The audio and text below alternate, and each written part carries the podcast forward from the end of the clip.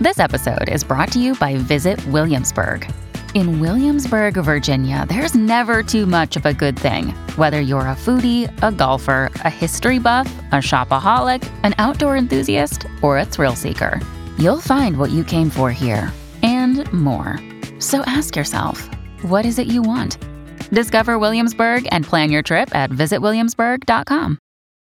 This episode is brought to you by Shopify.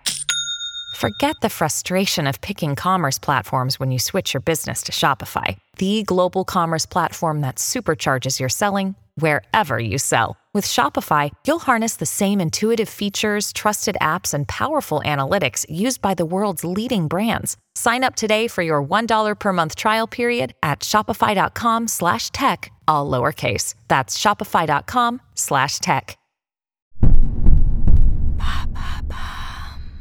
Pourquoi les séries Netflix se ressemblent toutes? Merci d'avoir posé la question.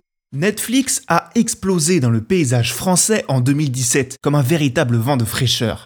Oui mais voilà, le temps passe, les contenus s'enchaînent à un rythme effréné, laissant aux fervents binge-watchers un drôle d'arrière-goût. Une impression de regarder toujours un peu la même chose. Mais n'est-ce vraiment qu'une impression? Eh bien non, il suffit d'ailleurs simplement d'ouvrir l'œil pour remarquer que les productions Netflix ont une patine visuelle immédiatement identifiable. Si bien qu'on parle désormais de style Netflix. Que vous regardiez une comédie romantique new-yorkaise ou une saga de fantasy épique, les deux sont liés par une esthétique commune qui les démarque de celle des films de cinéma ou des autres plateformes. Photographie saturée tout en contraste, images ultra détaillées, ambiance lumineuse à base de néon, ce formatage n'est évidemment pas une coïncidence.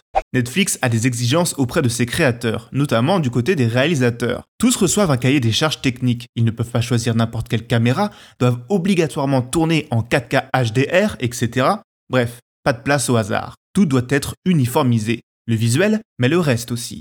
La mise en scène se doit d'être factuelle, le montage rythmé, pas ou peu de plans excédant les 15 secondes. L'écriture ne doit pas laisser de place au sous-entendu, au vide ou à l'interprétation du spectateur. L'ennui, le recul ou la contemplation sont les pires ennemis de Netflix.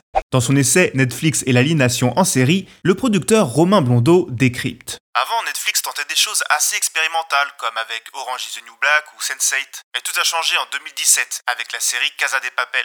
Ce carton auprès du grand public a validé le modèle visé par la plateforme et lui a permis de calibrer ses productions suivantes d'une certaine manière. Cette uniformisation est donc un ingrédient de leur succès? Entre autres, pour ce travail de calibrage, ils ont d'abord payé des gens formés à disséquer les films hollywoodiens. Pour analyser ce qui fonctionnait dans ces films, ils les ont regardés armés d'un document de 36 pages leur permettant de les détailler par exemple en fonction de leur contenu sexuellement suggestif, de leur caractère gore ou de leur niveau de romantisme et même d'éléments narratifs comme la conclusion de l'intrigue ou sa manière de gérer le rythme.